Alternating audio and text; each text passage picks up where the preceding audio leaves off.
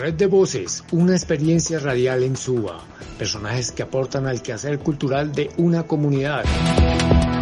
La música como tal es un lenguaje universal. Hace que mi cuerpo dance. La elegancia, la belleza del ser humano. La importancia de la cultura, la importancia del arte para todos. De verdad que en Bogotá vivir en Suba es un privilegio. Una serie realizada gracias al Programa Nacional de Estímulos del Ministerio de Cultura 2021.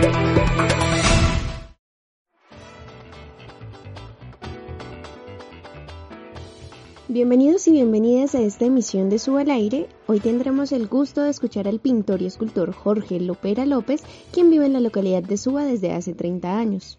Jorge, bienvenido a los micrófonos de Suba al Aire. ¿Qué te motivó a vivir en la localidad de Suba? Encontré en Suba lo que no tenía en el resto de Bogotá. Encontré calor humano, encontré un movimiento artístico, encontré cultura, encontré como un pueblo, eso, eso tradicional, eso pueblerino que llaman por ahí.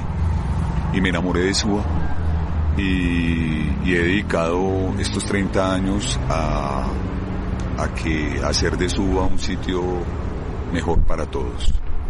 Tu trabajo artístico ha tenido gran renombre en la localidad de Suba, además de que ha sonado en otras localidades de la ciudad. Cuéntanos cómo se da la participación en el puente El Alto de la Virgen. Hace 25 años, en el año de 1996, llegó el edil Jorge Guevara, en ese entonces era el edil de la cultura, y me dijo que debíamos hacer un mural pictórico en el puente alto de la Virgen. Eh, acordamos venir hasta, hasta el puente y nos encontramos justo detrás de la escalera eh, y un sitio muy feo, muy sucio. Era un orinal, era una letrina pública y además era un sitio supremamente complejo desde la seguridad para las personas, dado que allí se presentaban violaciones, atracos. El edil Jorge Guevara me dijo que pintáramos porque en la época se cumplían 500 años de la llegada de Cristóbal Colón a América. Que pintáramos entonces un mapa con los viajes de Colón, ahí detrás de la escalera y que, listo, que habían 18 millones de pesos en la época para eso, que, que era un rubro que devenía de una vaina que llamaban vallas culturales. Entonces, eh, yo la verdad siempre había pasado por el puente, pero nunca me había detenido en el puente. Yo nunca había venido a esa escalera, nunca había olido su fetidez. Eran paredes llenas de afiches que habían puesto durante muchos años, uno sobre otro y otro y otro y otro y otro. De modo que eso era un basurero y en la época de políticos, pues ahí estaban todos los políticos de todas las épocas, el circo de lucha en el sur, bueno, en fin. Eh, yo me pasé al otro lado y me subí allá al sitio de contención que tienen al otro lado. Tiene un corredor y desde allá visualicé que la escalera tenía la forma de una cubierta de una carabela y que la estructura central, esas dos columnas, las dos, los dos palos, el palo mayor y el palo menor, para las velas. Entonces eh, yo visualicé que era como solo ponerle el casco y listo, ya estaba listo el barco. Entonces presentamos esta propuesta a la alcaldía local y pues por supuesto dijeron que sí, porque imagínate con un costo tan bajo iba a presentar yo una obra de ese tamaño y nos dimos a la tarea de comenzar. Fueron llamados, fueron convocadas varias personas. Está Winston Henry Portela, que fue el que hizo esa gran conexión. Y después estuvo Joaquín Ruge, quien ya no está aquí, está viviendo en Venezuela actualmente. Eh, también nos colaboró mucho Alejandra, mi compañera y esposa, Alejandra Aguilera, eh, nos colaboró en la parte de la composición del diseño Alejandro Forero, un gran pintor, un gran retratista, tremendo escultor, pintor. Eh, y diseñamos, nos aprobaron y entonces ahí entramos eh, con otras personas como Juan Corredor, como Henry Ramos, eh, también vino Eudoro Martínez, también nos colaboró, y, muchas más otras personas que nos colaboraron de alguna u otra manera. Y efectivamente nos dimos a la tarea de, de hacer un mural escultórico en ferroconcreto, eh, una cosa maravillosa que contara era el encuentro de dos mundos. Lograr hacer estas remembranzas de cómo se inicia la obra de uno de los puentes más representativos de la localidad permite tener un reconocimiento del antes y el después hasta el día de hoy. Jorge, ¿por qué nombrar el mural El Encuentro de Dos Mundos? Porque hablar de esa invasión de Colón, eh, esa terrible mortandad, eh, saqueo y todo esto, pues iríamos entonces a los libros de historia. Yo decidí que contar como la parte amable de ese encuentro de dos mundos, donde se, se hacía evidente eran los aportes que se habían hecho, tanto los aportes que trajo la Europa, el viejo mundo, como los aportes que hacía América, el nuevo mundo, según ellos, eh, a la humanidad. Entonces, eh, por supuesto, fue muy grato poder contar una historia a través de, de toda esa secuencia escultural donde hay más de 100 piezas que componen toda la obra.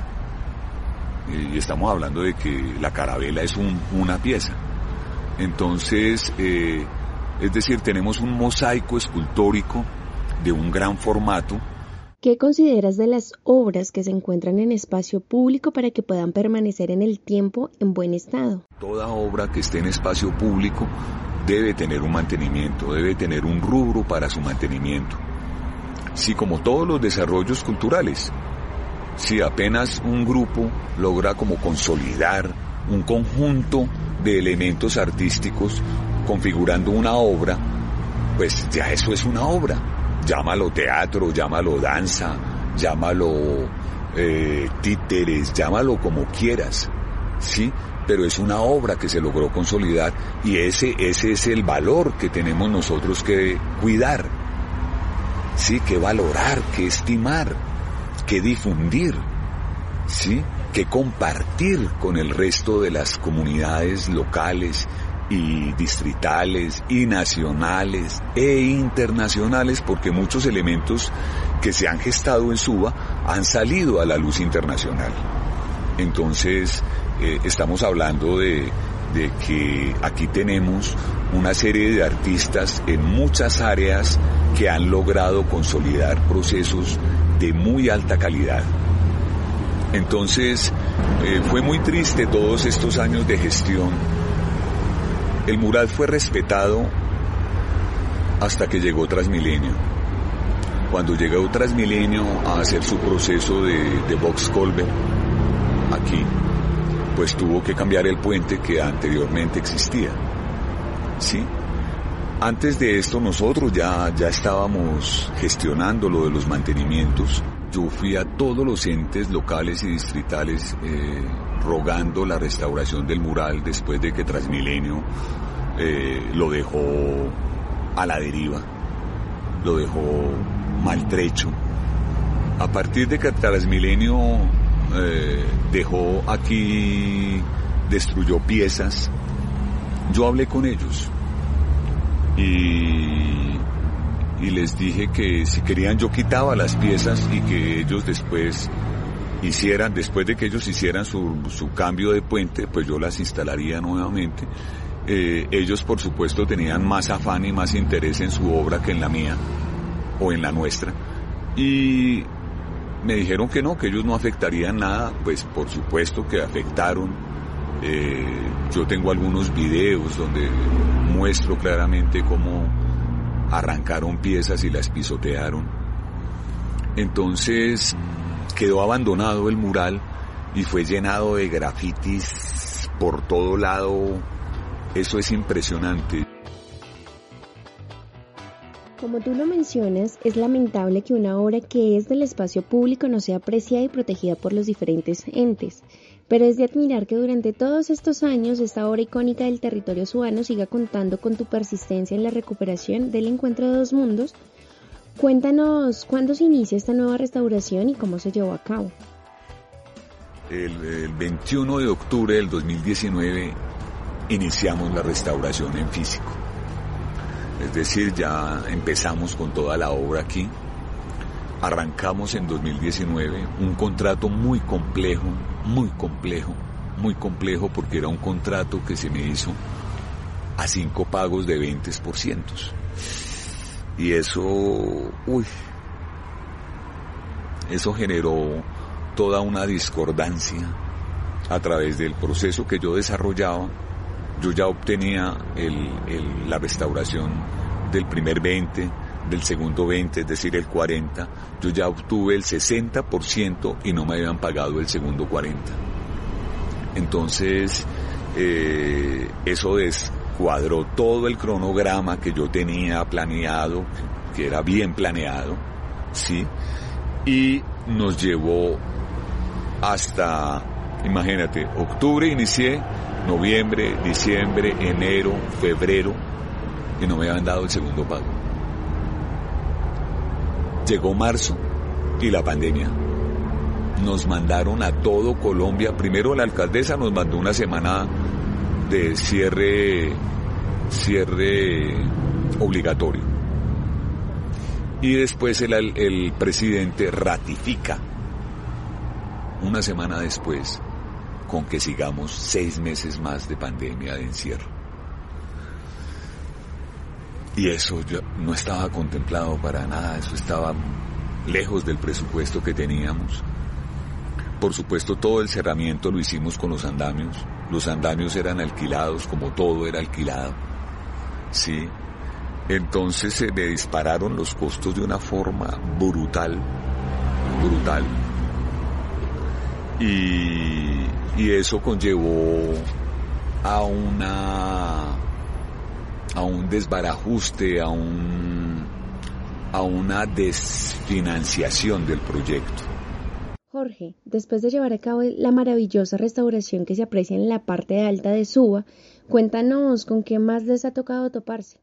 Ahora nos hemos enfrentado a esta situación de los suicidas.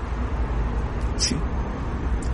Y entonces hasta el día de hoy se han presentado 31 casos en el que hombres y mujeres de entre los 17 y los 52 han venido a quererse suicidar en el puente, desde el puente. De esos 31 casos, 28 han sido evitados, salvados, rescatados, eh, eh, detenidos, ¿sí? Tanto por parte de la comunidad como por parte del equipo de restauración del mural Encuentro de Dos Mundos. Hay que decir que tres casos, en tres casos, sí han muerto porque aquí no hay una barrera física que pueda impedir que la gente se, se lance.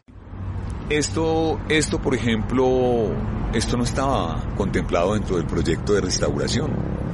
Esto se presenta como una realidad chocante, ¿sí? estremecedora y, y, supremamente dolorosa sí, inconcebible.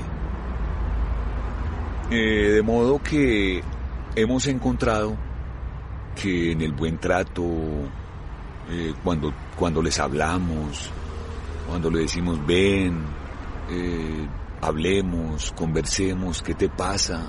Los escuchamos o las escuchamos. Y, y, también hemos visto un vacío en el primer respondiente que debe ser la policía, que debe ser el, la Secretaría de Salud, ¿sí? Entonces, eh, es decir, si nosotros no estamos aquí, ¿cuántas personas hubieran muerto? ¿Qué pasa? Y entonces cuando asumimos ya nosotros de una manera concreta hacer algo al respecto, entonces establecemos una idea que se llama subamente amorosa. ¿Sí? Suba por ser en suba, mente porque es asumido por parte de la institucionalidad eh, como un problema mental. Y amorosa porque creemos que es la manera en que podemos abordar estas, estas situaciones y es la manera en que debemos abordar en general las relaciones.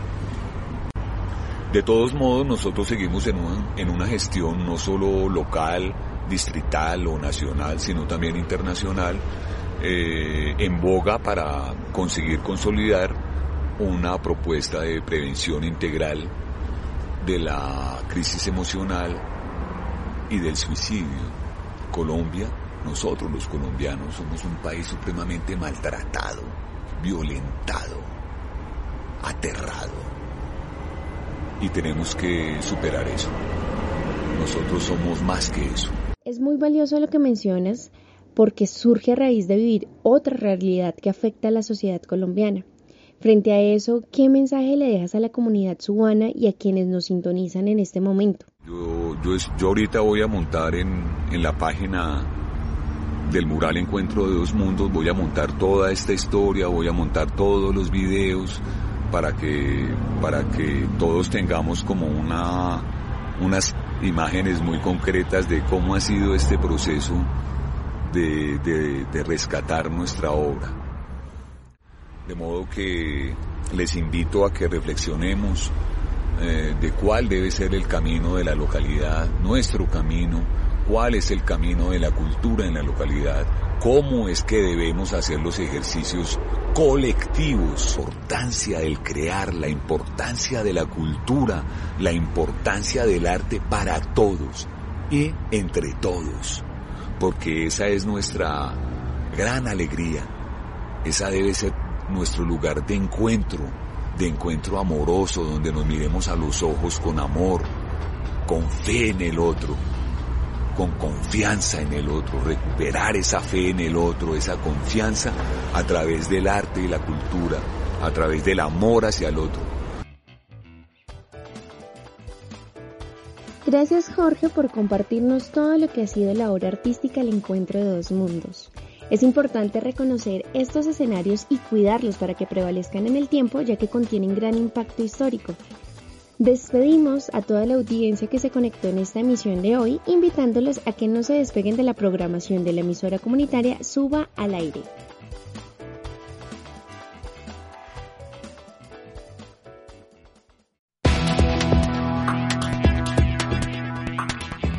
Red de Voces, una experiencia radial en Suba. Personajes que aportan al quehacer cultural de una comunidad. La música como tal es un lenguaje universal. Hace que mi cuerpo dance. La elegancia, la belleza del ser humano. La importancia de la cultura, la importancia del arte para todos. De verdad que en Bogotá Para el desarrollo de este capítulo se contó con la locución de Angie Villalobos, Jorge Peñuela, investigación Giovanni Segura, Producción Andrés Moreno, grabación y edición William Moreno.